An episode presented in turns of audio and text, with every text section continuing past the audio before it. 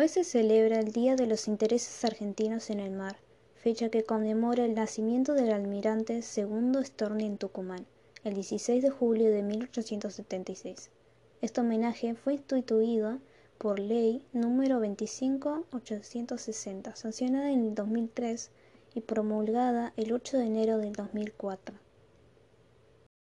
¿Quién era Segundo Rosa Storni? Segundo Storni fue un marino argentino que se desempeñó como ministro de Relaciones Exteriores durante el gobierno de facto del general Pedro Pablo Ramírez, dictador que gobernó la nación argentina entre 1943 y 1944.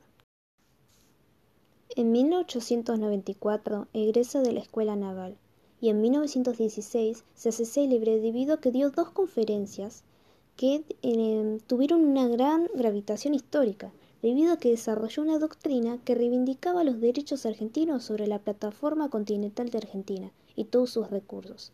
Publicó en ese mismo año Intereses argentinos en el mar.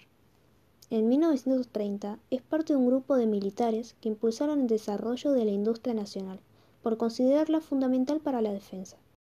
Fue uno de los fundadores, junto con Adolfo Holmer, Ezequiel Paz y Ángel Gallardo, del Instituto Oceanográfico Argentino del Río de la Plata. Sin embargo, se diferenció por tener una visión más abarcativa. Él tenía la necesidad de desarrollar los intereses marítimos sobre el transporte marítimo, por mano propia, relativo también sobre la industria pesquera con todas sus industrias de apoyo. El 4 de junio de 1943 sucedió un golpe militar que derrocó al presidente Ramón Castillo. Fue entonces que fue designado como ministro de Relaciones Exteriores. El 7 de junio, un 10 de septiembre de 1943, obtuvo un cargo de gran importancia para ese tiempo, ya que era durante la Segunda Guerra Mundial y sucedían las constantes presiones de Estados Unidos para que Argentina entrara en guerra. Y ahora vamos por el cómo se terminó de joder en su carrera, que era bastante exitosa en ese tiempo. Resulta que él tenía simpatía con Estados Unidos debido a que había vivido muchos años, y algo que era muy raro entre militares, ya que todos eran muy nacionalistas. Él también lo era, pero tenía simpatía con Estados Unidos.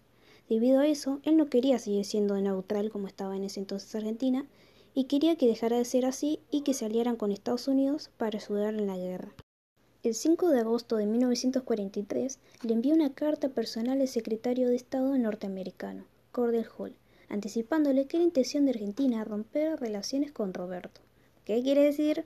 Potencias del eje, Roma, Berlín, Tokio.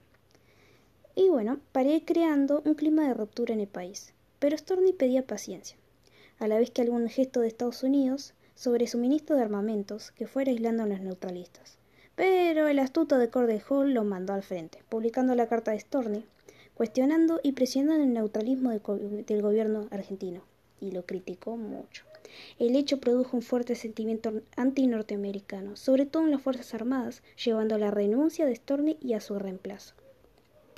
Y acá va la conclusión. Ya fuera por las circunstancias rodeadas de conflictos, crisis, golpe de estados, su figura como almirante y su obra sobre los intereses argentinos en el mar, pese a tener ya un siglo de antigüedad, sigue siendo de enorme importancia en materia de defensa y consulta sobre los derechos sobre el mar de la nación argentina.